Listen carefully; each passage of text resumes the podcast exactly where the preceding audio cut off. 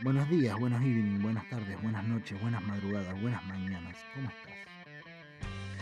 Bienvenida, bienvenido, bienvenido a los audios de WhatsApp.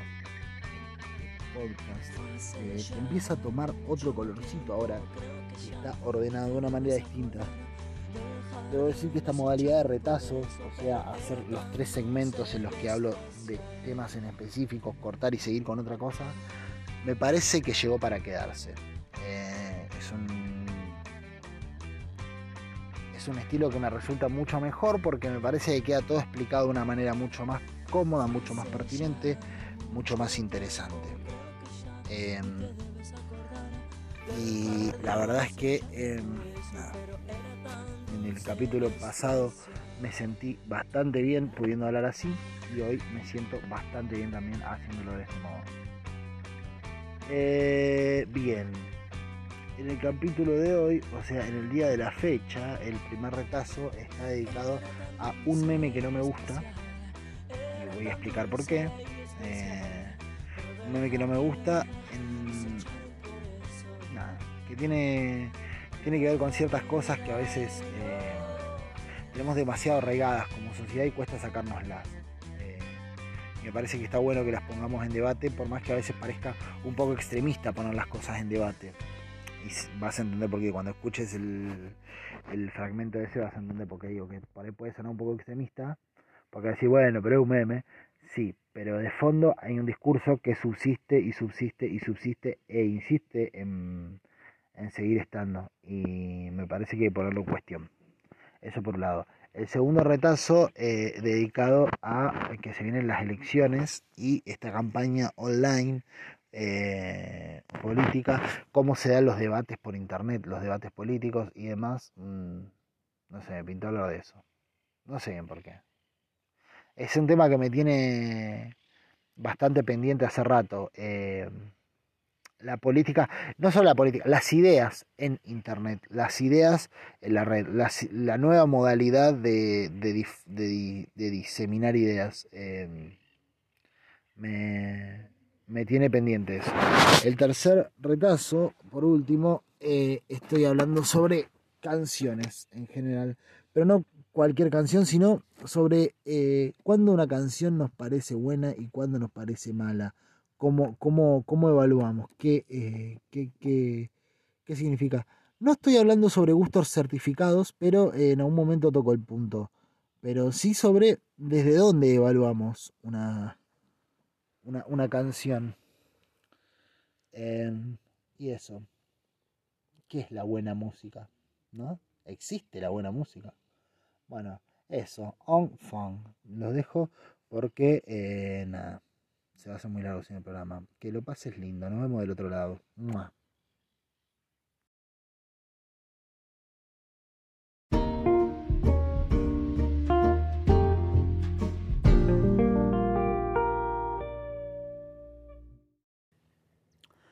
Hay un meme que no me gusta.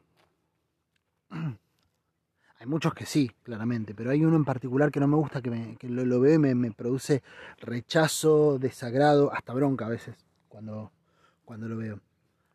Eh, porque los memes hoy en día son como una forma más complementaria dentro de la comunicación.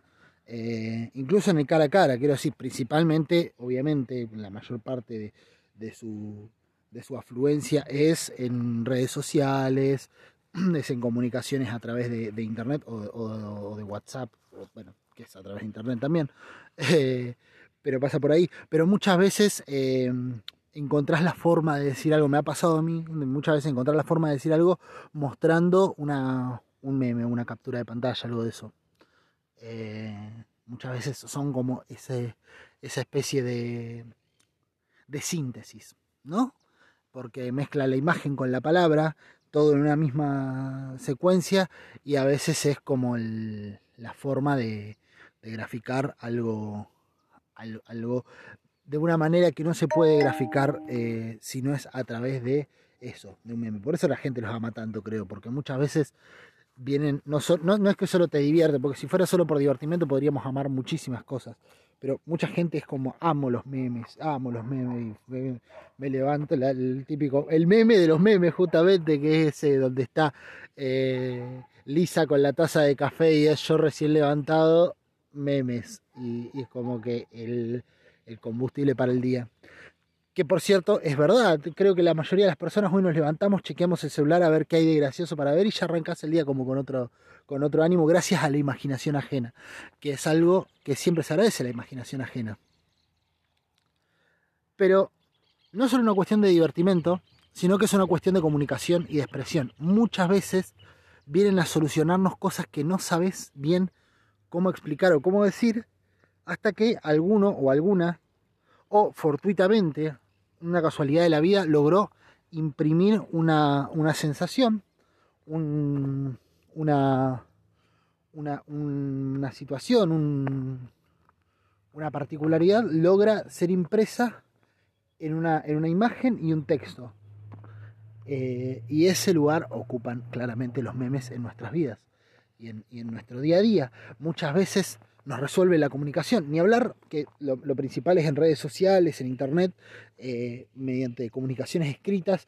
Un meme te, te, soluciona una parte que no podés, que no, te, no, no tenés una palabra para explicarlo o necesitas muchísimo texto para desarrollar algo y con, con una captura de pantalla, con un meme, ya está, ya graficaste todo lo que querías decir y ya quedó todo dicho. El poder de síntesis que tienen es maravilloso. Eh, pero también a veces pasa, me ha pasado, y creo que a la mayoría de nosotros, que terminás buscando un meme para explicar algo que estabas diciendo. Entonces tienen como ese poder fabuloso. A mí, por ejemplo, me encanta el, el uno de los que más causa, gracia me causa es el del, es viejísimo, encima es de los primeros memes. Es ese del pibito que está con la computadora. Eh, y lo enfoca en unos rubiecitos, tiene los pelitos parados, está con la computadora. Y se da vuelta, mira a cámara y hace con el dedo así como, ok. Y, y es y, con cara como de, mm, ok. Y me parece tan bueno ese, ese. Me hace reír tanto cada vez que lo veo. Me, resulta tan simpático ese pibito. Eh, pero aparte, no, son como un montón de sensaciones. Que, y sí, uno dice sensaciones por un meme, sí, así es, así de precario soy. Eh, que por otro lado, vamos, a todos nos, nos, dan sensaciones en ese sentido, y pero por eso los consumimos, justamente, porque eh, te, pueden, te pueden sintetizar cosas. Y muchas veces resuelven la comunicación, como te decía, buscas el meme adecuado, se lo mostras a la persona y dices, es esto, boludo. Es tal cual esta. Eh, y creo que de ahí surge la, la, la, popularidad, el arraigo, el apego que le tenemos a, ese, a eso. Ahora bien, hay uno en particular que no me gusta justamente porque sintetiza algo que me jode. Eh, y, me molesta mucho y hace rato que quería decirlo y no, no, no, lo, no lo puedo ver. Ya hice un capítulo donde intentamos hablar de memes que de gente que no sabe hacer memes, que son estos que como los del los que meten a Homero en cualquier situación y solamente porque está Homero tiene que ser gracioso, ¿viste? Cuando esperas el colectivo y está Homero así como esperando colectivo, decís, bueno, ¿cuál es la gracia de eso? Y no, pero es Homero. Bueno, en fin, no vaya a perder tiempo con esa gente. Sino con esto que, que se recontra, es un meme recontra utilizado, que es el de Diablo, señorita. Que es el, si nunca lo viste y viste en un tupper, es el del negrito este de. mm, ¿Cómo se llama? ¿De dónde están las rubias? Que está mirando como con cara de entre asco, desagrado, rechazo y sorpresa, todo eso junto y, medio horrorizado, está mirando así y abajo dice, diablo señorita. Me da una bronca ese meme cada vez que lo veo, me parece tan pedorro. Y voy a explicar por qué, obviamente, porque si no, no me hubiese puesto a grabar un capítulo de esto específicamente. Y tiene que ver con lo siguiente. Ese meme tiene solo una utilización. La mayoría de los memes, no todos, pero la mayoría, eh, como que cuadran en muchos lados o se pueden utilizar con cualquier... A cualquiera le puede caber cualquier meme si eh, hace algo que esté relacionado a lo que el meme implica. Quiero decir, a ver, si, si yo digo algo eh, sumamente desagradable, me va a poner el meme con la cara de, de Jim Carrey, poner haciendo como... y... ¿Cómo se llama? Y bueno, me va a cuadrar. Y si no hago nada desagradable, no me va a cuadrar. Y eso le puede pasar a cualquier persona del mundo. Pero este meme no. Este meme se utiliza pura y exclusivamente cuando una mujer dice algo que no debiera decir una mujer. cuando una mina dice cosas que no son de mina. ¿No es cierto? Como por ejemplo, sale una chabona y dice, ah, una chabona en, Instagram pone, uh, me acabo de echar el cago de mi vida. Entonces abajo, diablo señorita. Em, como si la chabona no cagara, ¿no? Y uno dice, bueno, sí, pero pasa que puede ser desagradable. Está bien, pero no se aplica si lo dice Juan Cruz de la Torre. Eso, no le pones diablo señorita, porque no cuadra. Porque el chabón está diciendo cosas de tipo, le podés poner que es agradable, le podés poner el meme con la cara de Jim Carrey que te decía, o cosas así, pero no le haces ese en específico. Cuando una.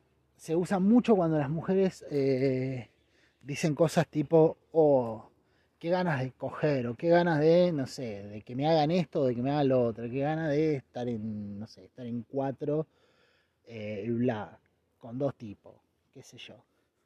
Y diablo, señorita.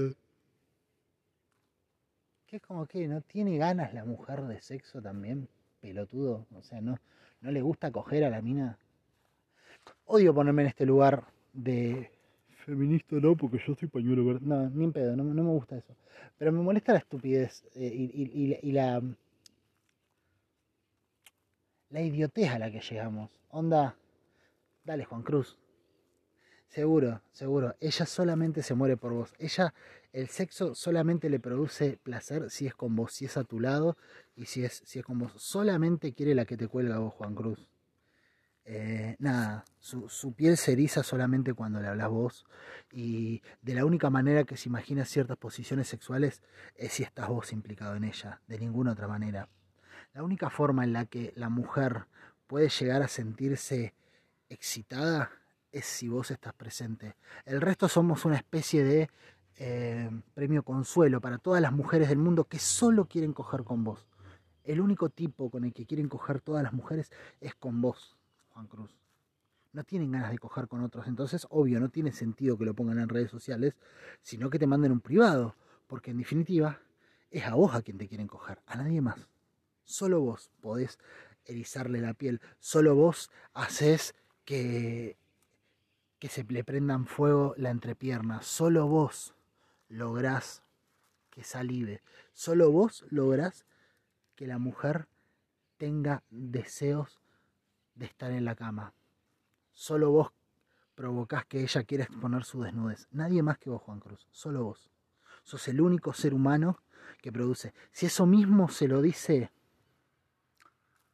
George Clooney, y se la va a bancar porque es una dama, pero no, ella solo quiere con vos. Entonces no tiene sentido que diga, quiero coger hoy. Qué ganas de, de estar con dos tipos. ¿Por qué no? Porque esas fantasías son para vos. Sos el único que le mueve los pelos, Juan Cruz. Claramente, es una desubicada. ¿Cómo va a poner eso? Te estás poniendo frente a todo el mundo. ¿Cómo puede ser que quiera coger con otros tipos? Hay que marcárselo, no puede ser que quiera coger con otros tipos. Tiene que querer coger con vos y con nadie más. Con nadie más. Solo con vos. Hay que decirle, chabona, ¿cómo vas a querer coger con otra gente? ¿Cómo vas a querer tener fantasías sexuales como las que yo tengo? ¿Qué miraste el mismo porno que yo? ¿Miraste la pornografía que miraba yo? ¿Qué sos estúpida, flaca? ¿Cómo vas a hacer eso? Decile, decile que, que, que no, que se tiene que ubicar, que cómo puede ser. Que esas cosas las puedo decir yo, porque bueno, todas las minas están conmigo, yo tengo derecho a decirlo. Pero ella, ¿por qué va a poder decir eso? No, está mal. No, Juan Cruz, hay que ponerle los puntos para que no se vuelva a repetir. Hay que ponerle los puntos para que sepa lo desagradable que es cuando ella quiere coger. Hay que ponerle los puntos para que sepa lo desagradable que es que cague. Cagá, pero en silencio, donde nadie se entere. Donde nadie tenga el recuerdo de que alguna vez estuviste pujando en un baño. Coge con, con otros.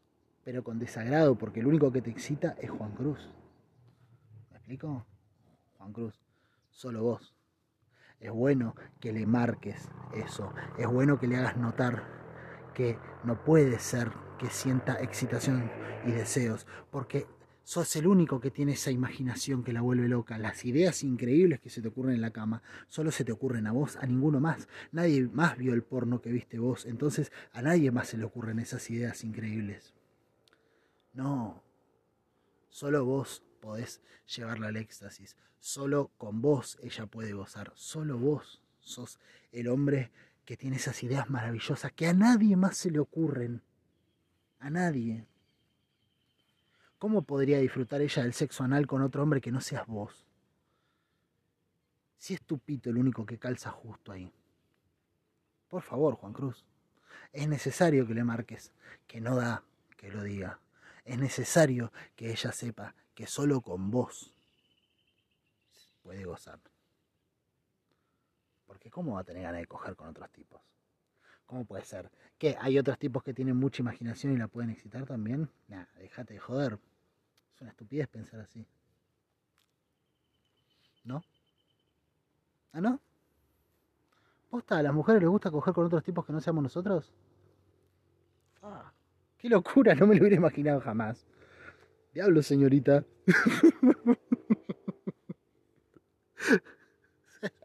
me explico lo estúpido que puede llegar a ser ese meme. Me explico lo que, lo que implícitamente dice. Como, diablo, señorita. ¿Cómo que a usted le gusta el sexo anal? Pensé que solo me gustaba a mí. Eh, Odio el término Virgo, pero es re de Virgo ese meme, boludo. Es re de Virgo, es re de boludo. Es como, ah, no, ¿cómo que caga? ¿Eh? ¿Qué se cagó un troncho así? ¿Cómo puede ser? Eso lo hacen los cordobeses nada más. Solo los cordobeses cagan gracioso. El resto no. o sea, ¿Qué carajo te pasa por la cabeza que pones, diablo señorita? Sos boludo, posta, sos boludo cuando pones eso.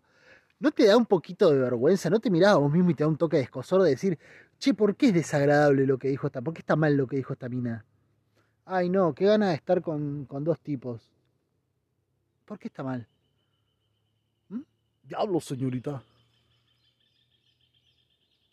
¿Por qué? ¿Por qué tiene que dar? ¿Por qué no lo puede decir? ¿Por qué vos podrías decir tranquilamente, siempre quise estar con dos minas? Y ella nunca no puede decir, oh, siempre quise estar con dos tipos. ¡Diablo, señorita! ¿Cómo va a decir eso, señorita? Eso no es de dama, eso no es de mujer. Las mujeres no dicen eso, las mujeres no sienten eso. ¿Cómo va a querer coger con otro tipo que no seas vos? ¿Sos tonto vos? ¿Cómo va a decir eso? ¿Te das cuenta que se, que se pone mal el muchacho. ¿No te das cuenta que no le gusta, que necesita reaccionar de alguna manera? No puede sencillamente aceptar el hecho de que eh, vos, Luisina, eh, quieras tener experiencias diversas. No, no, no. Ella, él necesita reaccionar de algún modo porque lo dijiste. ¿Y qué va a hacer? ¿Va a quedar como un pelotudo quedándose callado? No. Tiene que ponerte, diablo, señorita, para que sepas que no da. No da. No. Esas son cosas que queremos los tipos, nada más. Por favor. Menos cuando todas las mujeres del mundo están calientes solo conmigo, obviamente. Que el resto de los hombres del planeta son un premio consuelo. No se quiere coger a nadie más que sea yo, que no sea yo. Obvio, soy el único inigualable. Solo yo tengo esas ideas fabulosas en la cama. Solo yo tengo, ay, soy así de divertido, ¿no? Solamente yo tengo ese, ese énfasis ese fuego. Solo yo despierto ese lado secreto. Pero mirá que hay que ser pelotudo para creer eso. ¿eh? Porque yo creo que en el fondo el 90% lo cree. Y acá un mea culpa de hombre, posta. El 90% de los tipos se cree único e indispensable en el planeta. Boludo, no. Está lleno de chabones está lleno de chabones con grandiosas ideas, con grandiosas maneras, con grandiosas formas. No sos el único que la trata diferente, no sos el único que la trata distinto, no sos único y especial, no por eso por lo menos. Podés ser único y especial por mil cosas más, pero no por eso. Entonces, cuando nosotros caemos en esa de decir, diablo señorita, básicamente estamos como creyendo que de algún modo, no, chabona, no lo digas. No lo digas porque me sacás exclusividad. O sea, solo yo produzco esas cosas. Uno tiende a creer eso en algún punto. ¿Sabes cuándo más se, se reproduce ese tipo de lógica? cuando uno hace comentarios tipo, tipo gay. Por ejemplo, una vuelta estaba en una página del Señor de los Anillos, sí, porque esas son las páginas que sigo, básicamente, páginas del Señor de los Anillos. Y habían puesto una publicación de un dibujo de cómo sería supuestamente Sauron. Y era un bombonazo, el chabón estaba re bueno. Eh, y hizo un comentario medio así, como, ah, jaja, está re bueno, qué sé yo. Ah, ¿para qué? Se me llenó de memes. Y, yo digo, menos mal que no... Va, menos mal. Yo no soy homosexual. No me llaman la atención los hombres. Si lo hicieran y comentara cosas en Facebook, yo no me quiero imaginar cómo es ser gay y hacer comentarios así en una página random y que se te llene de comentarios, porque a mí me sacan la cabeza esas cosas, que se te llene de comentarios tipo el meme ese que también me molesta bastante de la cara de Krusty así como estupefacto o los Simpsons que son Homero y Marge comiendo y que miran así como estupefactos lo que acaba de decir otra persona. Es como un nivel de casi censura, loco. No, no, no, no es censura en sí per se, pero es como un nivel de, che, no, ¿cómo va a decir eso, boludo? No, boludo, acá para coger hombre y mina nomás. ¿Cómo que querés que le haga el culo a otro tipo? ¿Eh? ¿Qué te pasa? ¿Qué decís? No, rajá acá, desubicado. Es medio así. Me suena a eso. No sé si es censura eh, así tajantemente dicho, pero sí es ridiculez, es... Eh, eh, eh, ¿Qué están diciendo? Eh, paremos la moto, paremos la mano, hermano. ¿Qué está diciendo acá? ¿Qué querés coger con otro tipo vos? ¿Eso calladito? No. ¿Por qué tenés que reaccionar? Eso, ¿por qué, ¿por qué tienen que tener tu reacción? ¿No te causó gracia? ¿No te llamó la atención? Sí, largo, ¿por qué necesito tu reacción para que me digas me marques por dónde sí y por dónde no. ¿Qué da y qué no da? El no da. No da, ¿qué no da, boludo?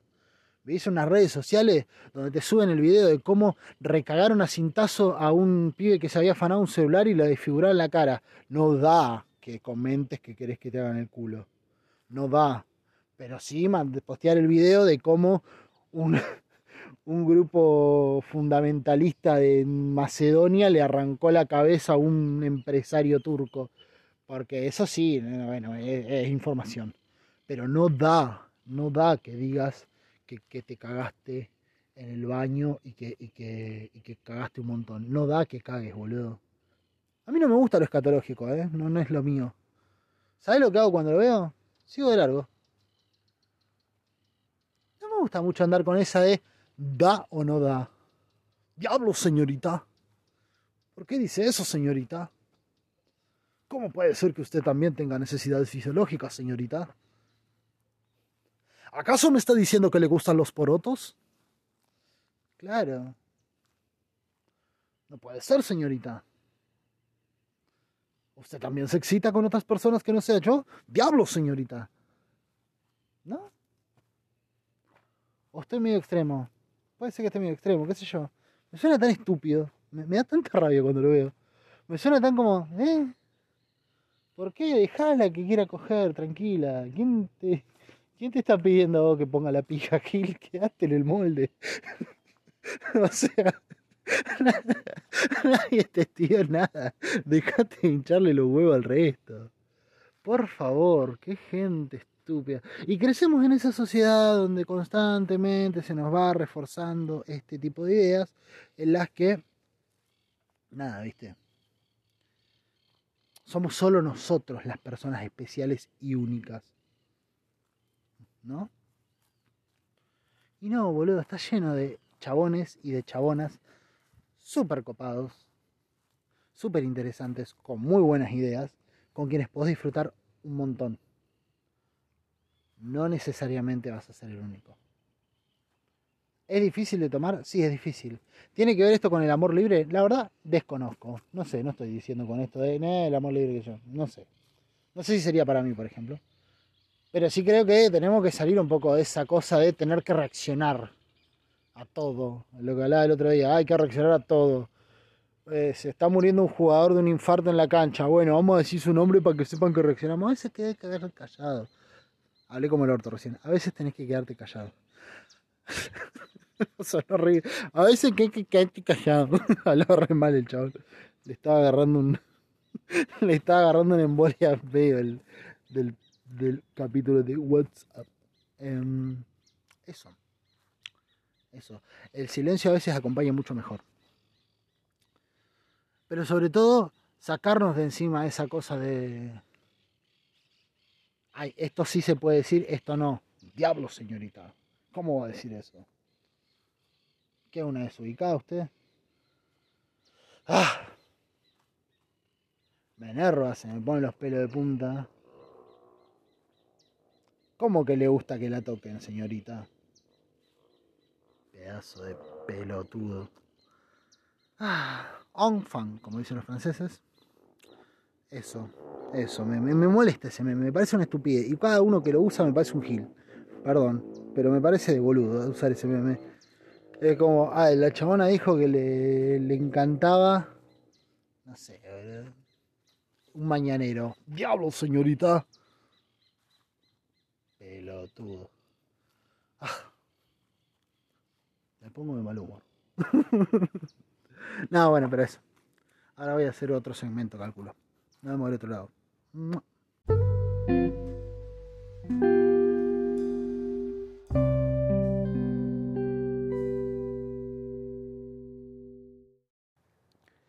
En otro orden de cosas, eh, ya se va alargando la campaña electoral.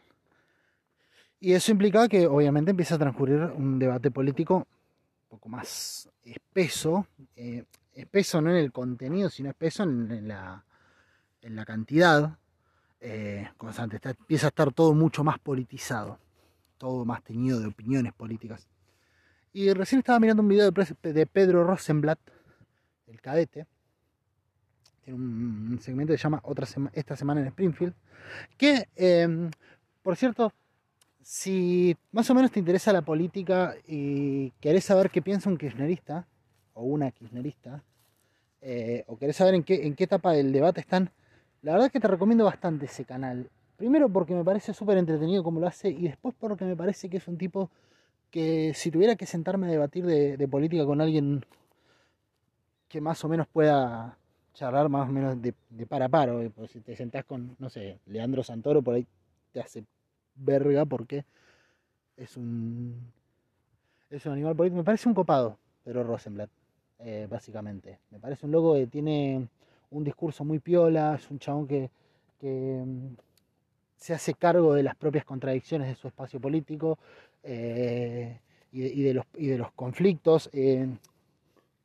hasta te diría que me hace empatizar un poco más con su, con su, con su postura eh, que, otros referentes dentro del kirchnerismo. Él, es un tipo que, que, tampoco tiene miedo a plantear, eh, como te digo, las contradicciones y los conflictos que, implica eh, bancar un proyecto político tan grande, tan amplio y que tiene tantas aristas como el kirchnerismo.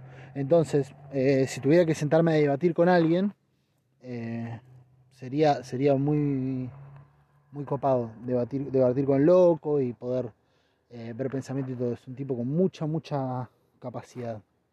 Tanto para hacerte reír, porque la verdad que es bastante gracioso el canal del loco, como para eh, plantearte un debate, eh, a mi criterio, muy, muy sesudo y todo. Hace poco le hice una entrevista a Alberto Fernández y estuvo muy buena la entrevista que planteó. Pero bueno, on fun, como dicen los franceses. Me llevó a pensar, porque el loco lo planteaba, que se viene la, campaña política, que ya hay, estoy medio atrasado con lo que viene pero Rosenblatt. Pero esto, eh, se viene la campaña política.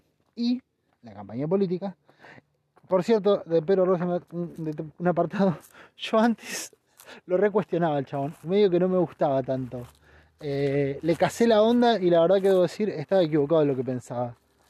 Eh, digo porque ahora que me acuerdo, hace varios podcasts atrás había hablado de un tipo, de un youtuber que era como hiperca y que hacía sus planteos y demás. Y si bien en, algo no tengo acuerdo, en ciertas cosas, en muchas cosas en realidad, porque yo no me considero kirchnerista, si bien pueda em, muchas veces estar del mismo lado, no me considero kirchnerista. Eh, pero como es, más allá de eso, eh, en, como que en su primer momento lo, cuestionaba bastante lo que planteaba el loco y hoy me, me encuentro más diciendo, ah, mira, viene por acá este tipo de persona y como que le casé más la onda. Pour le como dicen los franceses, eh, por lo tanto, para quienes no sepan francés, eh, ¿cómo se llama? Lo, lo recomiendo. Enfin, en fin, como, como dicen los franceses.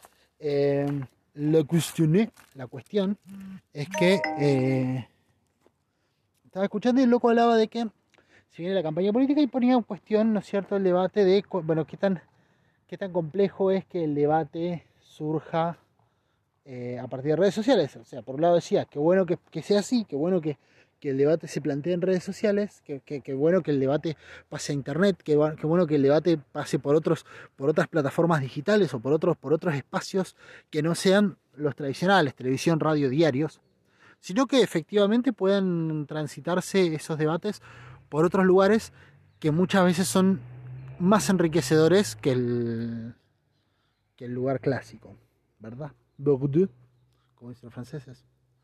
Eh, y es verdad, eh, es cierto, o sea, las redes sociales dan la posibilidad de plantear debates mucho más amplios. Y si bien el loco eh, hace un punto que está bueno, que dice, el asunto es que en redes sociales el debate pasa más por despegarse que por otra cuestión. Y es verdad, es verdad que buena parte del, del, debate es yo no soy esto, yo no soy esto, yo no soy, nosotros no somos esto. Eh, porque las redes sociales son un lugar que eh, como paradigma fundamental tienen una carga de odio gigante. Entonces, desde ese odio se construye en redes sociales, así como se construye en otros lugares, desde otros, desde otros debates, de otros códigos, en redes sociales se construye desde el odio. Vos agarrás el odio y lo transformás en eh, apoyo. Y es uno de los grandes peligros. Las redes sociales también nos dice bastante de la sociedad en la que vivimos, porque ese odio no es gratuito, no es que sale de la nada, no es que nos lo sacamos del ojete y dijimos, ah, las redes sociales que se manejen con odio, no. Básicamente las redes sociales vierten una parte de la sociedad que no se puede manifestar en otro lado. Eso de yo no puedo ser, eh, yo en las redes sociales puedo hacer o puedo decir cosas que en otro lado no diría, porque tengo esta pantalla que me cubre eh, y que también te cubre a vos en cierto modo, porque si más o menos aprendes a manejar el código de lo que es YouTube, Facebook, eh, Instagram, Twitter, eh, aprendes que, nada, como en la pantalla es una especie de vidrio protector, que para mí no es tan vidrio protector, pero bueno, qué sé yo, digamos que es como un código establecido de entre estas cuatro paredes pasa de todo, por fuera ya es otro mundo, es otra cosa no, no estoy tan de acuerdo con que sea así, pero es más o menos la, la, el paradigma al que se va, a armar una especie de cuadrilátero en el cual te tirás con lo que venga.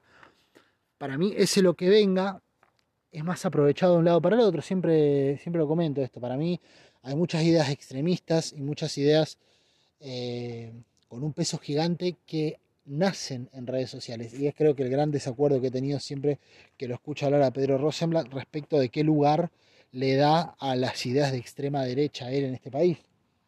La pone mucho siempre en el lugar de los teletubbies y qué sé yo. Y yo no sé si es el punto eh, menospreciar tanto ese fragmento, porque ya otros países han sido la muestra de cómo esas ideas, eh, con el tratamiento que es el que le están tratando de dar acá en Argentina, son tipos que manejan muy bien Internet, manejan muy bien las redes sociales, porque su discurso nace específicamente de un odio. Entonces, eh, se hacen fuerte en el lugar donde el odio es la materia prima. Eh, claramente tiene más llegada y cualquier cosa. Uno, desde otros lugares, eh, tratamos de construir desde, desde, otras, desde otras emociones. Por ahí apelamos a, cierta, a cierto orgullo, a cierto orgullo regional, a cierto orgullo latinoamericano, por ejemplo, o, étnico, qué sé yo, por ahí apelamos al amor al propio pueblo, a, che, podemos ser mejores, y esa no es la materia prima de Internet. Internet está construido en base a todo el odio y la frustración que la gente no sabía dónde poronga aborcar y lo mandó a las redes sociales. Tant, como dicen los franceses, por lo tanto, para quienes no sean bilingües, tant, eh, esto, no, no tienen eh, la, la, capacidad, de todos los otros espectros, de llegar como pueden llegar estos discursos extremistas al mango, porque son extremistas al mango. Estamos hablando de un Javier Milei, expert, eh, este Gómez Centurión, o todas estas facciones, como fue Donald Trump, por ejemplo, en su momento, de hay que matar a todos, la puta que los parió.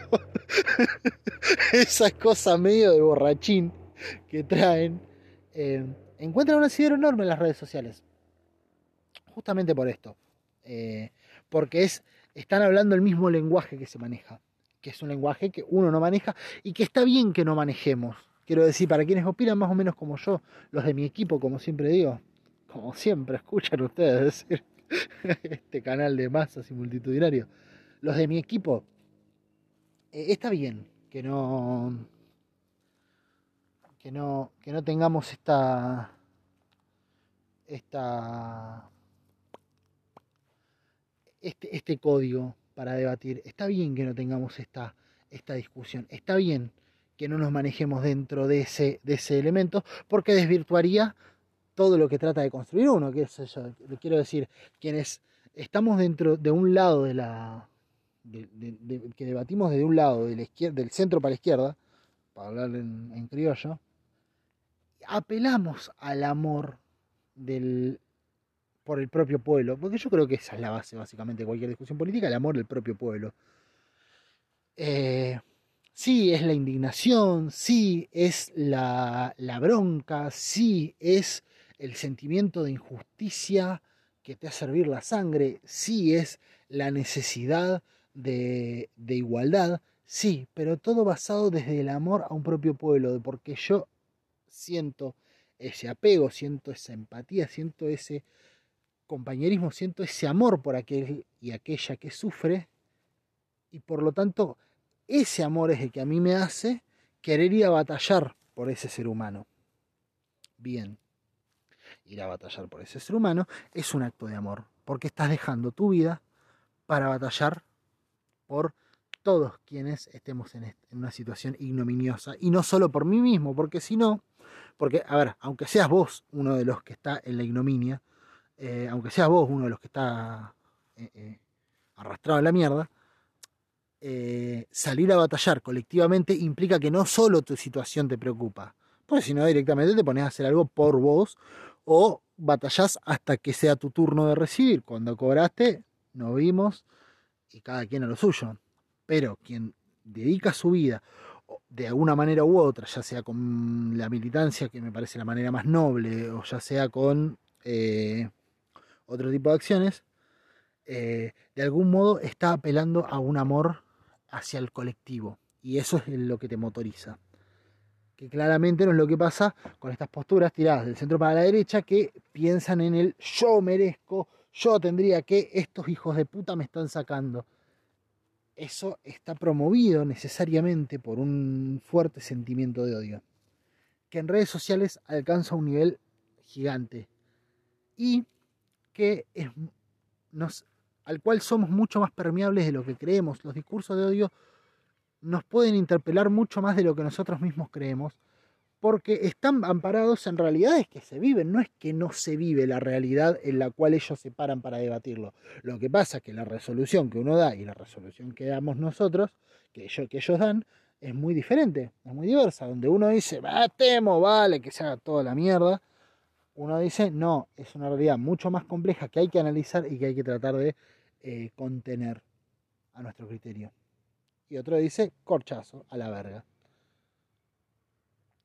Ese discurso, como digo yo, como decía, de, de, odio, y perdón, Eli, si estás escuchando esto, no me estoy refiriendo a vos eh, específicamente a lo que hemos hablado, eso pasa por otros lados y por otras circunstancias, estoy hablando de otro tipo de cosas que pueden llegar a totalitarismos y a, visiones como las que venimos viendo en Europa, que, han avanzado mucho, como, como, como, facciones de extrema derecha, como ha podido ser en, en Italia, puede ser, o en Grecia, o en los dos, no me acuerdo ahora.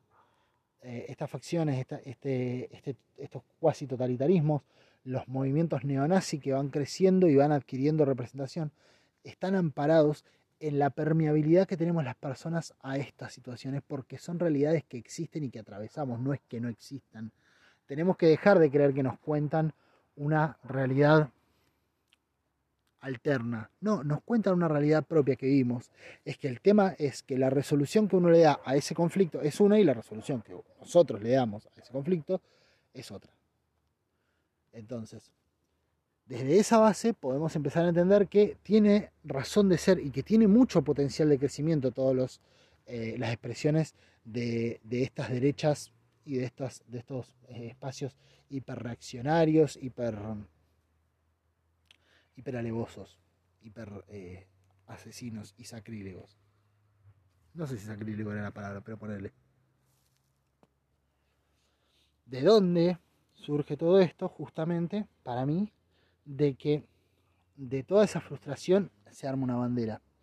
Pero claro, todos estamos cargados de frustraciones porque a todos en mayor o menor medida nos tocan estas realidades de mierda. Vivimos en un país que tiene un nivel de desocupación, de desempleo, de pobreza, de indigencia, de desnutrición lamentablemente en muchos casos muy alto, y es una realidad que te va afectando de una manera o de la otra. Por algún lado te llega, ya sea porque seas un indigente, ya sea porque te hayas quedado sin laburo, ya sea porque tenés que ver cómo alguien de tu familia se queda sin laburo, ya sea porque esa pobreza estructural y longeva de este país te termina afectando con que un día vengan y te metan caño, hagan cagar a tu abuelo, o cualquiera de las cosas que son productos de esta realidad que se sigue repitiendo hace mucho tiempo, porque es otra de las cuestiones. Esta es una realidad tan extensa en el tiempo que, que, se repite y que ya no es la primera generación. No estoy diciendo ninguna novedad, claramente.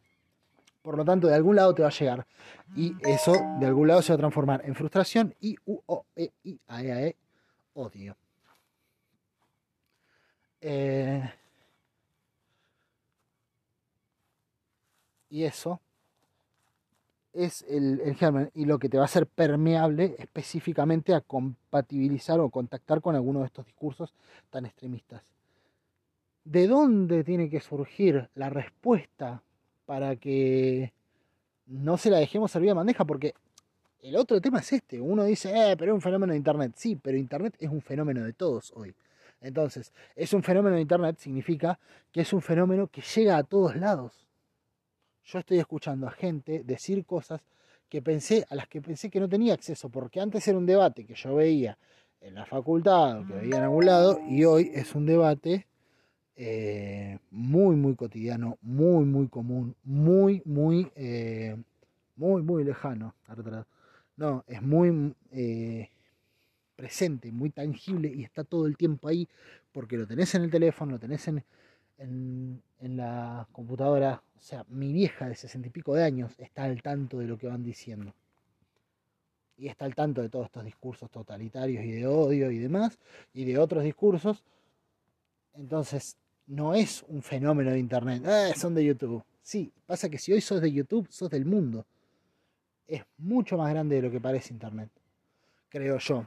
Porque no necesariamente es el discurso para quien lo ve solamente. No es que te tenés que ver un video de mi y decir, eh, tiene 130.000 reproducciones nada más, o, un millón de reproducciones y somos 40 millones, ¿qué problema te hace?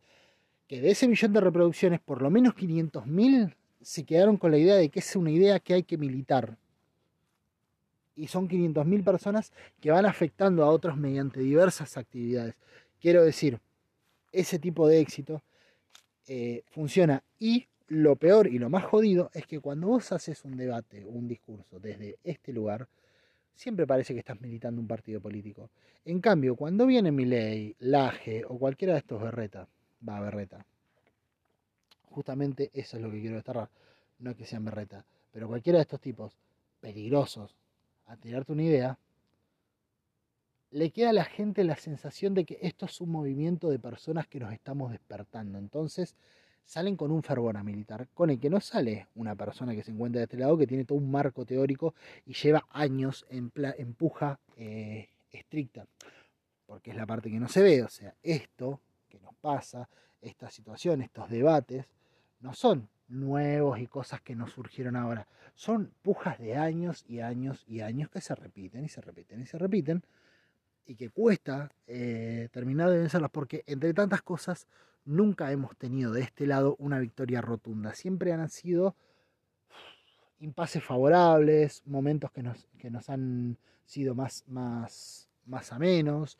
em, partes de la historia que nos han beneficiado un poco más, pero nunca ha sido una victoria rotunda porque básicamente los países centrales, los que tienen el poder de, determinar las cosas, siempre han estado en las mismas manos. Y como esos países siempre han estado en las mismas manos, tiene la posibilidad de contar la historia que quieren. ¿Y qué historia están contando hoy? Por ejemplo, los países centrales como Estados Unidos y muchos de la Unión Europea. No, nosotros estábamos en manos de comunistas. ¿Y por qué cuentan eso si son países que siempre batallan con el comunismo y quieren ver esa debilidad? Porque ven en esa imagen la posibilidad de mostrar todo un, sistema que les beneficia y que les da la posibilidad de ir más al hueso todavía.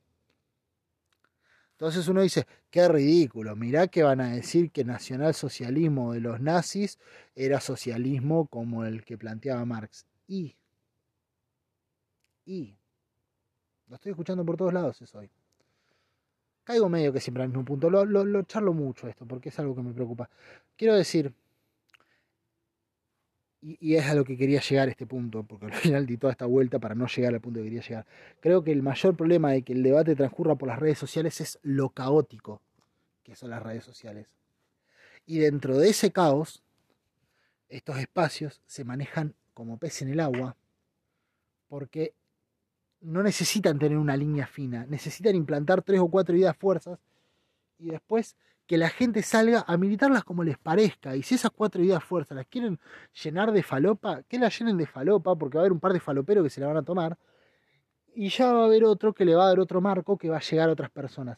Con cuatro o cinco ideas fuerzas pueden englobar a todas las personas, cosa que de este lado no funciona y no sucede en tanto, en parte, porque tenemos formas muy cerradas todavía de debatir y vamos muy quisquillosamente al pelo del huevo, no, pero mirá que este dijo y que este no usa este lenguaje y que este... Entonces, si bien entiendo que todas estas batallas son importantes y son necesarias, no podemos seguir manejándonos dentro de ese sesgo constante, menos a la hora de debatir en Internet y, ser, pasar en ese punto tan quisquilloso, porque ellos no lo hacen ellos tiran cuatro o cinco ideas fuerza. Después, si esa persona quiere hablar con la E y ser inclusivo, si quiere ser, eh, no sé, pañuelo verde, cortarse, ellos lo que les interesa es que la idea del libre mercado funcione. Obviamente, y bueno, y otra par de ideas más con la cuestión de género, porque encontraron ahí también una herramienta muy fuerte para generar odio, no es por una cuestión, no tiene que ver con la cuestión de género en sí, no es que, ay, me molesta que estén eh, dos mujeres de la mano, no pasa por ahí, sino que esa ha sido una cuestión histórica que siempre, que siempre atrasó, que siempre el, hombre tradicional, y, con el hombre tradicional me refiero específicamente al hombre tradicional, ese de la iglesia católica, que era mujer y qué sé yo, se ve horrorizado ante los avances de las perspectivas de género, de las inclusiones y demás. Entonces, ¿qué hace? Mete toda la misma bolsa, entonces el mundo de antes era mejor. Y como la idea del mundo de antes era mejor, pega tanto en un sector de la sociedad, es un caldo de cultivo y es una, herramienta fundamental para que esta gente crezca.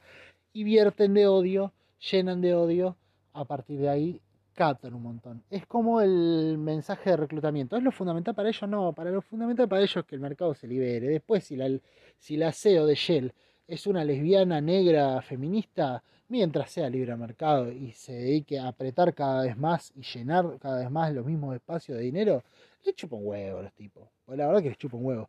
El asunto es que hoy en día les sirve eh, esto porque aglutina y les da un ejército, una, pequeña tropa. De a poquito yo creo que se van a empezar a despegar de ese discurso en la medida que se masifiquen para cortar un poco más ancho. Pero la realidad es que eh, yo creo que los debates pasan por ahí. Yo no creo eso de que el, debate de género pase para estos, para estos espacios más que por un hecho meramente aglutinador de un sector que queda sin representación, porque claramente el mundo viró hacia otra forma de ver las cosas, pero los que se quedaron anclados en los años 50 y quieren seguir viviendo en Yo amo a Lucy, eh, nada, quieren una representación. Esa representación les llega y les dice, ¿te acordás que cuando estaba Yo amo a Lucy? Eh, nada, nosotros eh, veíamos el, sueño americano y nos gustaba. Entonces dicen, sí, es verdad, veíamos sueño americano, nos gustaba. ¿Y te acordás que cuando daban Yo amo a Lucy, em, el jefe te pagaba y había otros códigos y nadie andaba reclamando al jefe y no había CGT y no había, no había, no había sindicato. ¿Te acuerdas de eso? Sí, es verdad. Cuando estaba yo amo a Lucy era distinto. Las cosas eran de palabra. Bueno, todo eso es el mundo antiguo. Desde donde entra para mí gusto, desde ese odio a la realidad de género.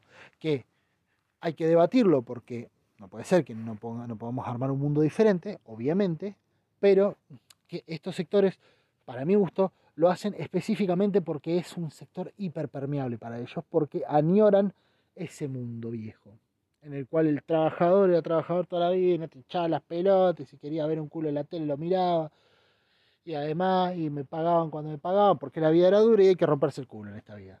Básicamente eso. Nadie me daba nada de arriba en esos años. Bueno, toda esa añoranza al viejo mundo. ¿Por qué? Porque de los 50 para acá cambió el mundo para mal de ellos. En un momento mejoró mucho para ellos en los 90 y en otro momento empeoró mucho, sobre todo en Latinoamérica, cuando eh, en los 2000 se ordenó un poco más el panorama para el pueblo, para los pueblos. Pero bueno, esos debates así son complejos y esta campaña electoral va a pasar por las redes sociales y creo yo eh, el mayor problema que atraen es el caos en el cual pasan. Un caos en el que hay que aprender a moverse para poder dar el debate, porque si no, estamos complicados, porque Internet, el mundo de Internet no es el mundo de Internet, el mundo de Internet es el mundo global hoy en día. Y si no lo vemos, estamos hasta las manos. Bueno, nos vemos del otro lado.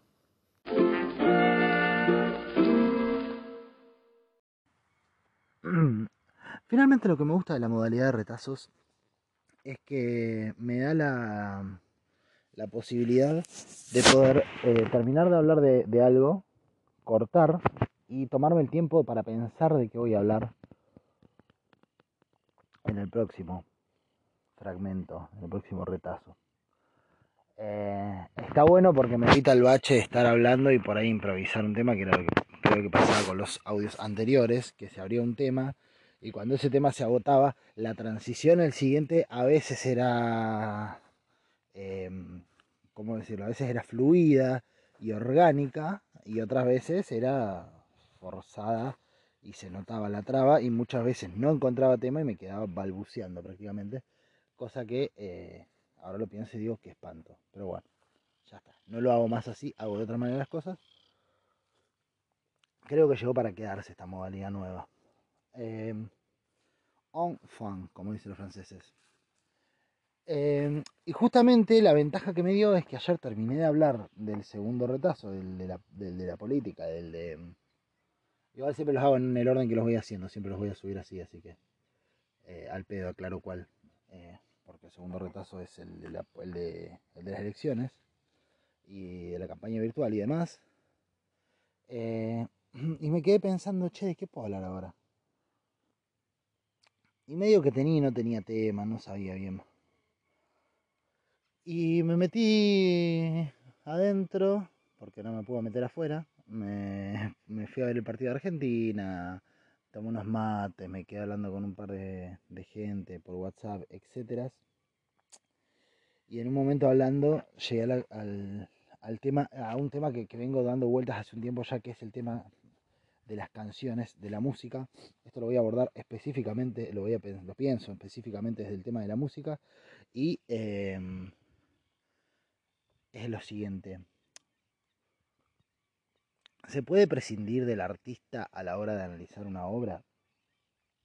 Es decir, se puede prescindir de la historia de ese artista. Y acá cuando digo historia, eh, quiero sacar todo lo ideológico, todo lo político y todo lo, lo humano eh, lo más que sea posible. Quiero pensar en la historia del artista como artista. En, no sé, qué sé yo, a ver, em, el pelado Cordera, sus canciones, más allá de las barrabasadas que haya dicho y que a mí me puede parecer un tipo repudiable, recontra repudiable. El pelado Cordera, eh, me parece eh, su historia como artista, bueno, malo, bien, me puede gustar más, menos, lo puedo tener en distintos lugares dentro de mi concepción. Ahora, eh, cuando escucho una canción de Cordera, ¿puedo prescindir de quién es él para analizar esa canción? ¿Debo prescindir de quién es él para analizar esa canción y saber si me gusta? Yo creo que sí. Adelanto mi, adelanto mi, conclusión. Eh, yo creo, creo que sí, que sí se puede. ¿Cómo se llama? Que sí se puede prescindir. Y que se debe prescindir. Por la siguiente razón. ¿No es cierto? Yo amo a los Beatles, me encantan. Me hicieron, muchos amigos y amigas me hicieron querer muchísimo a los Beatles. Porque no era algo que trajera en mi repertorio, pero me lo hicieron escuchar, lo escuché con ganas los entendí, me parecen, nada, me parece que, ocupan bien su lugar en la historia. Eh, bien ganado lo tienen. Ahora, Yellow Submarine me parece un tema horrible. Y pongo otro ejemplo. No soy un fanático del Chano Charpentier. Bueno, más o menos. No, no, no, soy un fanático del Chano. No, no me. No me llama mucho la propuesta del loco. Ahora, como es 4 de noviembre cada... Me parece un temazo. Me parece que tiene unos fraseos tremendos y que hace unas letras el loco, que más allá de que acuerde, no acuerde con el loco, lo que sea, tiene una muy buena imaginación para, para metaforizar, si es que existe la expresión, sus, sus canciones. Em, entonces digo, eso. Debe, debe ser prescindido. Es cierto que hay gente que me dice, no, hay una historia, vos tenés que ser consciente de esa historia para realizar una canción. Y, y, eso, eso hace que uno evalúe de distintas cosas porque vos sabés quién es, entonces sabés de dónde viene. Y es verdad, uno no puede prescindir en cierto punto de eh, el origen de las cosas. Y con el origen de las cosas me refiero a quién las está produciendo si yo escucho una canción de Queen, no puedo prescindir de Rapsodia Bohemia, porque me va a ser imposible apartarme del hecho de que Queen hizo Rapsodia Bohemia. No, no es una cuestión sencilla. Y tampoco tiene sentido hacer el empeño, hacer el esfuerzo por prescindir de eso. Porque en definitiva dentro del universo artístico de esa persona ocupa un lugar y está bueno contextualizar, no digo que no. Pero creo que debe llegar un punto en el que de todos modos uno tenga que extraer el, lo que lo que está lo que está viendo uno tenga que extraer lo que está sucediendo, uno tenga que extraer el hecho en particular y analizarlo en particular. Esto es lo mismo que si un... Es lo mismo en muchísima menor escala, claramente, ¿no? Pero el, el, génesis, el patrón, la matriz de comportamiento es la misma que si un político eh, se una cagada, ¿no? Yo tengo que prescindir de quién es, no, no puedo prescindir de quién es, porque tengo que saber de dónde viene. Y hay cagadas que a veces son mucho más dolorosas que la misma cagada realizada por otra persona. Yo no puedo, no quiero ni debo em, prescindir de quién es la persona que, que está realizando tal acción un político, manda a reprimir. Manda a reprimir y muere un trabajador. ¿Tengo que prescindir de quién es ese político? No, no tengo que prescindir de quién es ese político. Es necesario que, que, construya mi, mi, mi, mi, mi idea en base a quién es esa persona. Para saber de dónde viene, para saber Em, que, para, tener un análisis también más, más, más criterioso de qué es lo que está pasando. Ahora, en algún momento, más allá de todas las pasiones, tengo que llegar y analizar el hecho en sí. Tengo que ser capaz de em, hacer un análisis del, del suceso en sí mismo. Y si ese político fuera el referente más grande del Partido de los Trabajadores, por ejemplo, y por más que yo diga, no puedo prescindir de quién es esta persona, eh, y lo tengo que repudiar. ¿Me explico? Quiero decir, si uno solamente se queda con el vos tenés que saber de dónde vienen las cosas y tenés que saber la historia, por ahí la perdonás. Por ahí la perdonás. Pero también tenés que evaluar la historia misma, no solo a esa persona en la historia, sino la historia en la historia. Quiero decir que eh, si un político llega, reprime en Puente Perredón y termina matando a Costequi Santillán, pongámosle que no hubiera sido Dualde, pongámosle que en vez de Dualde hubiese sido Nicolás del Caño, el que reprimió.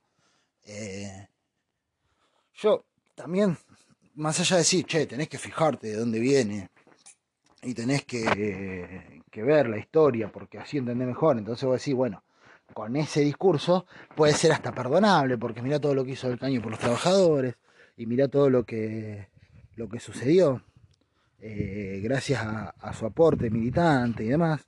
Entonces, eh, tengo que ser un poco más indulgente. Pero, si yo solo me quedo ahí, estoy cometiendo un error, porque también tengo que analizar la historia de los trabajadores en la historia misma.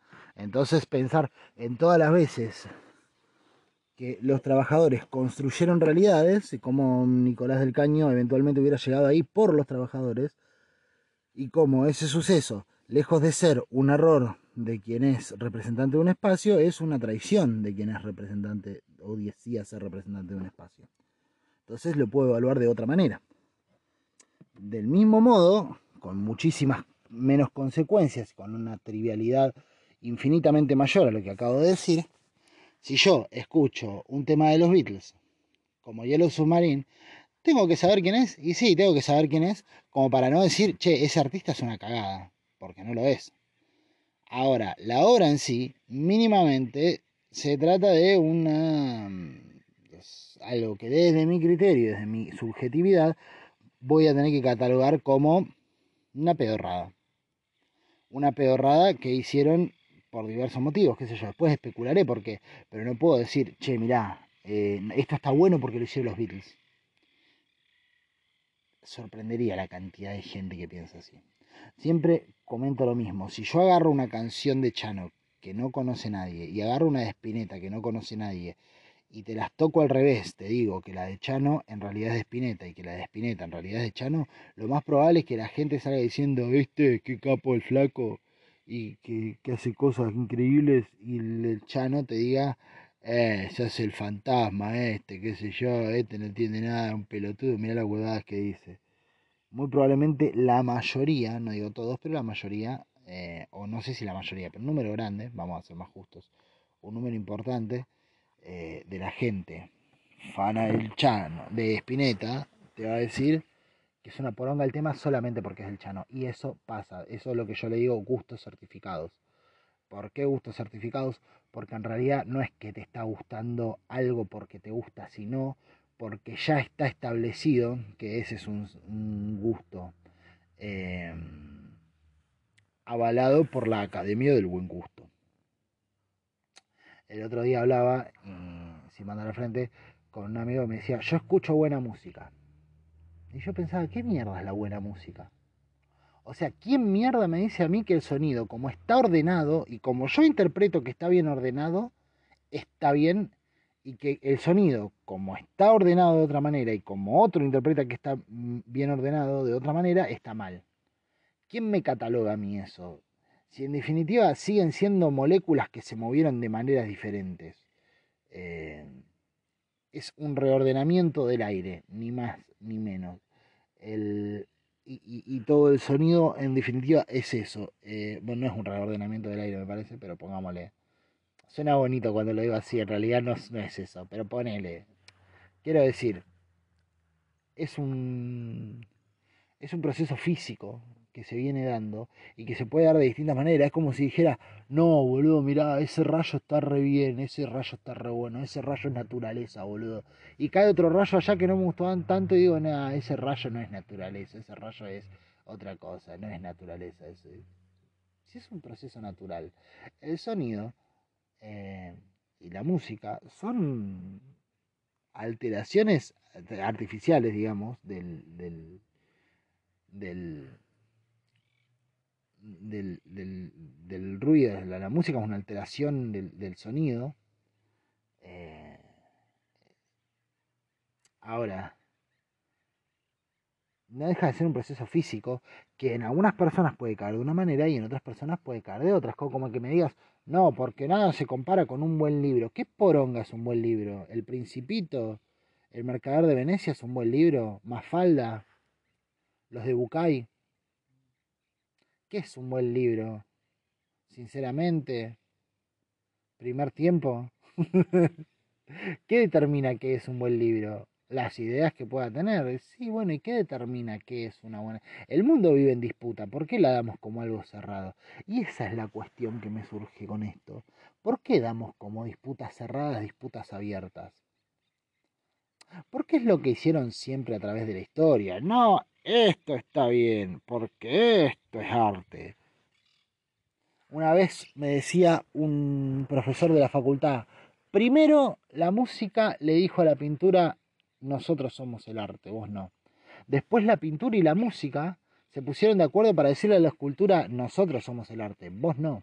La pintura, la música y la escultura se pusieron de acuerdo para decirle al teatro, nosotros somos el arte, vos no la cultura, la música, el teatro y la pintura se pusieron de acuerdo para decirle al cine, nosotros somos el arte, vos no, bueno, en medio había otros dos más que no me acuerdo cuáles eran.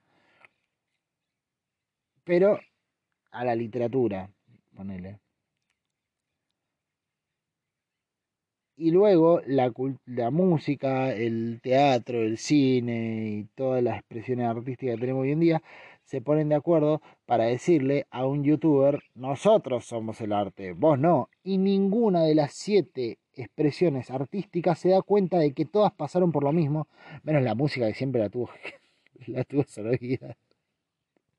Pero bueno, son, qué sé yo, cosas que suceden. Avatares de la vida. Em, la música siempre tuvo en su lugar no de mierda, ¿no? Eh, sin embargo, la música después se permite decir qué es música y qué no. Y vivimos en esa, y son todas expresiones de tiempos distintos, de momentos distintos, de necesidades distintas, que a veces no nos cuadran y no entendemos, no porque no sean valederas, no porque no sean reales, sino porque no interpelan lo que nosotros venimos preguntándonos. Pero ¿quiere decir que la pregunta sea válida o no? No. Quiero decir, lo dije como el orto, me parece a lo que me refiero, como dicen los franceses, a lo que me refiero si no hablas francés, a lo que me refiero es a que em, cada expresión artística, a mi criterio, viene a ocupar un determinado lugar y siempre viene con una premisa detrás. A veces es una, a veces es otra, pero siempre viene con una premisa detrás. Esa premisa interpela a la gente, generalmente cuando se trata de la música, de manera eh, etaria, o sea, desde determinada, de determinada edad, de determinado momento de la historia. Quienes no formamos parte de ese espacio, muy probablemente vayamos a cuestionarlo. ¿Por qué vayamos a cuestionarlo? básicamente porque no es una pregunta que nos hayamos formulado. Capaz que nos la formulamos y ya no la respondimos y no entendemos cómo alguien se la puede estar haciendo todavía la pregunta. ¿Pierde validez la pregunta? No, porque nuestras propias preguntas en su momento fueron válidas, por más de que haya habido gente que se las haya contestado antes sin ningún tipo de problema, o haya gente para la cual nunca haya sido un interrogante las cosas que para nosotros eran necesarias debatir. Y las expresiones artísticas traen eso aparejado. Y uno dice, y bueno, ¿qué pregunta puede traer el profe de Miranda? No necesariamente, porque no todas las canciones son ¿A dónde va la vida? ¿A dónde va el destino? No todas las canciones son eso. Pero sí trae una premisa, sí trae una, em, una propuesta. A veces la propuesta es tan sencilla como, che, quiero divertirme y punto. Bueno, a ver, el, la cultura pop de la que tanto alarde hacemos hoy en día, eh, trae aparejado un poco eso. La estética por la estética misma. Y no mucho más. No hay mucho, mucho atrás de eso. No es el. No es el renacentismo que quiere encontrarse con Dios. ¿El renacentismo es? ¿O el barroco? El barroco, que quiere encontrarse con Dios mediante sus obras y encontrar la belleza del Señor, entonces pintan y tocan y todo con la hermosura de Dios. No es eso, es bueno, hagamos algo lindo. Y punto. Y el dadaísmo es, nada tiene sentido, mis obras tampoco, a la verga. Está buenísimo. el dadaísmo me parece un, un ejemplo. Se, agota rápido para mí, pero. Pero gozo, pero está buenísimo para te ver las obras. Eh, ¿Cómo se llama? Eh, el arte gráfico del dadaísmo. Digo, no sé si son específicamente estas las definiciones de lo que estoy diciendo, pero a grandes rasgos yo lo veo de ese modo. Dadaísmo es carecer de sentido todo eh, como propuesta y, y, dentro del mismo arte lo mismo. Molina Ocampo está pintando otra cosa totalmente distinta. Chupa la pija si tiene sentido o no las cosas. Él ve eh, la vida del, del paisano de campo y la representa de su modo. Kino ve un mundo injusto, ve un mundo lleno de desigualdades y lo representa a su modo. Y Liniers agarra dulce de leche, le mete miel y un poquito de azúcar y con eso prepara una galletita y te la regala para que te empaches de dulzura como un sorete.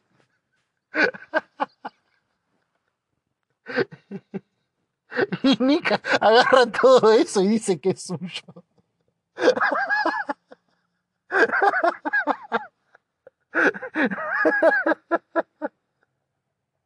Nika agarra todo eso y dice que es suyo. Y todos tienen su razón de hacer las cosas. Todos tienen su porqué.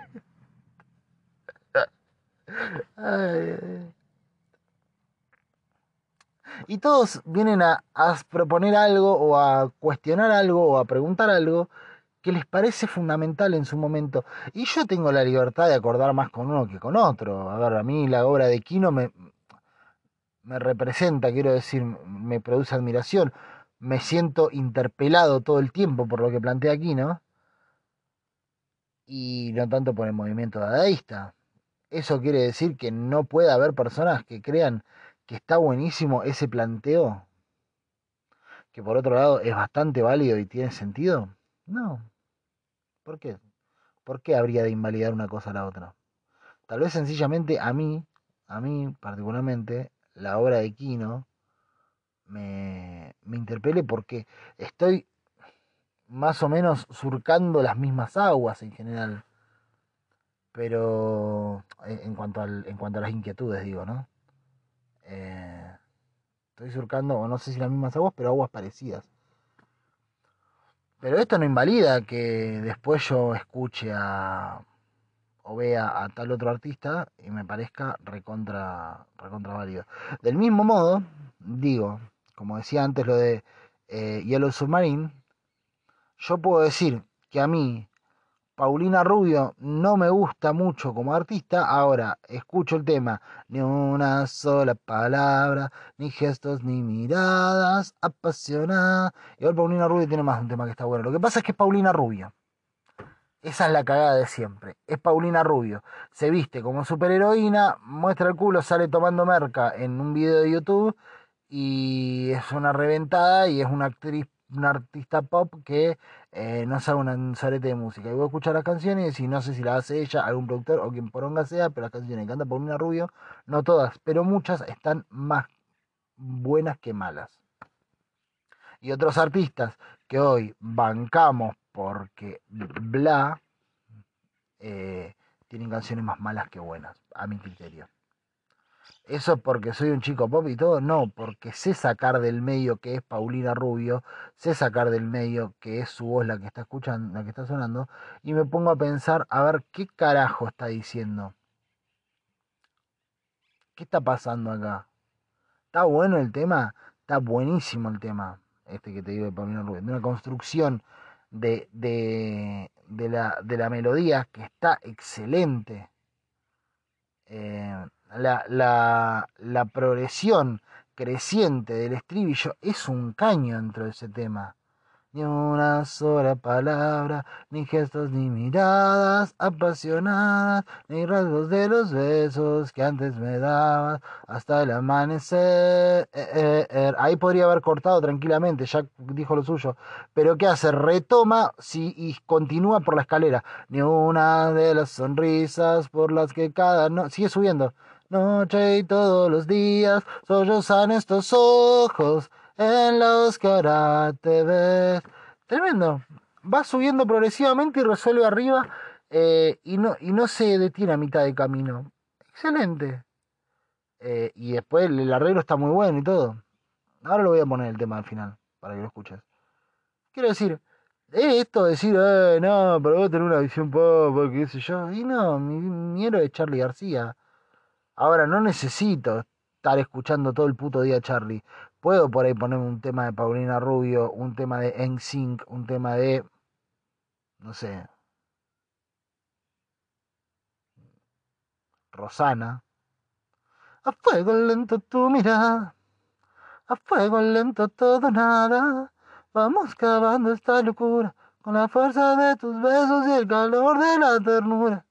Em, y decir, che, mira cómo no está. Y no, no es. Oh, mirá, pero no es. Bob Marley. No, no es Bob Marley. Es Abril Lavigne. Eh, boludo, pero eso no es. Los Doors. No, no son los Doors. Es Cristian Castro. ¿Y sabes qué? Está buenísimo. El tema de Cristian Castro. No podrás olvidar que te amé como yo nunca imaginé. Terminaría con ese si no hubiera dicho que iba a terminar con el de Paulina Rubio. Ese tema de Cristian Castro es una locura. La versión. Eh, ayer me hicieron escuchar la versión de en guitarra del, del compositor del tema, no es de Cristian Castro el tema.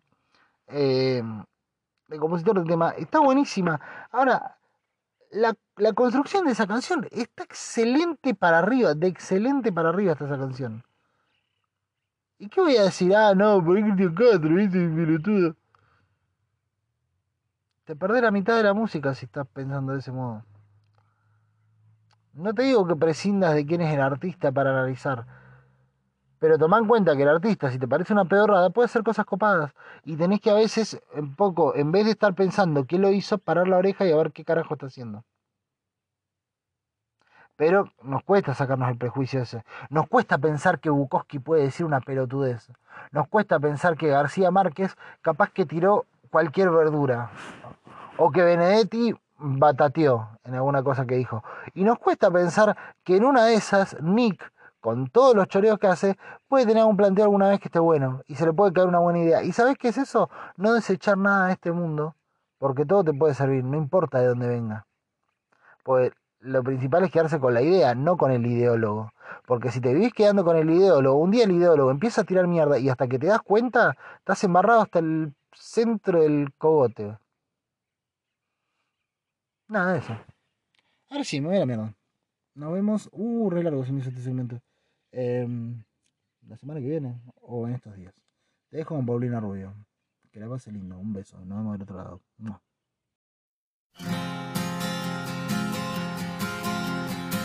Me está gritando, ya sé que no se entera. El corazón escucha tu cabeza, pero ¿a dónde vas? Me estás escuchando. ¿Qué hay de tu orgullo que habíamos quedado? La noche empieza y con ella mi camino. Te busco a solas con mi mejor vestido, pero ¿a dónde estás? ¿Qué es lo que ha pasado? ¿Qué es lo que queda después de tantos años? Y esos ojos que un día me miraron. Busco tu boca, tus manos, tus abrazos, pero tú no sientes nada y te disfrazas de cordialidad. Ni una sola palabra, ni gestos, ni miradas apasionadas, ni rastro de los besos que antes me dabas hasta el amanecer. Ni una de las sonrisas por las que cada noche y todos los días sollozan estos ojos en los que ahora te ves. Como un juguete que choca contra un muro. Salgo a oportunidad, un milagro, un hechizo. Volverme guapa y tú guapo conmigo. Frente a los ojos que un día me miraron. Pongo mi espalda y algunos cuantos pasos y me apunto otra derrota. Mientras mi boca dice nunca más. Ni una sola palabra, ni gestos, ni miradas apasionadas, ni rastro de los besos que antes me dabas hasta el amanecer. Ni una de las sonrisas por las que cada noche y todos los días sollozan estos ojos en los que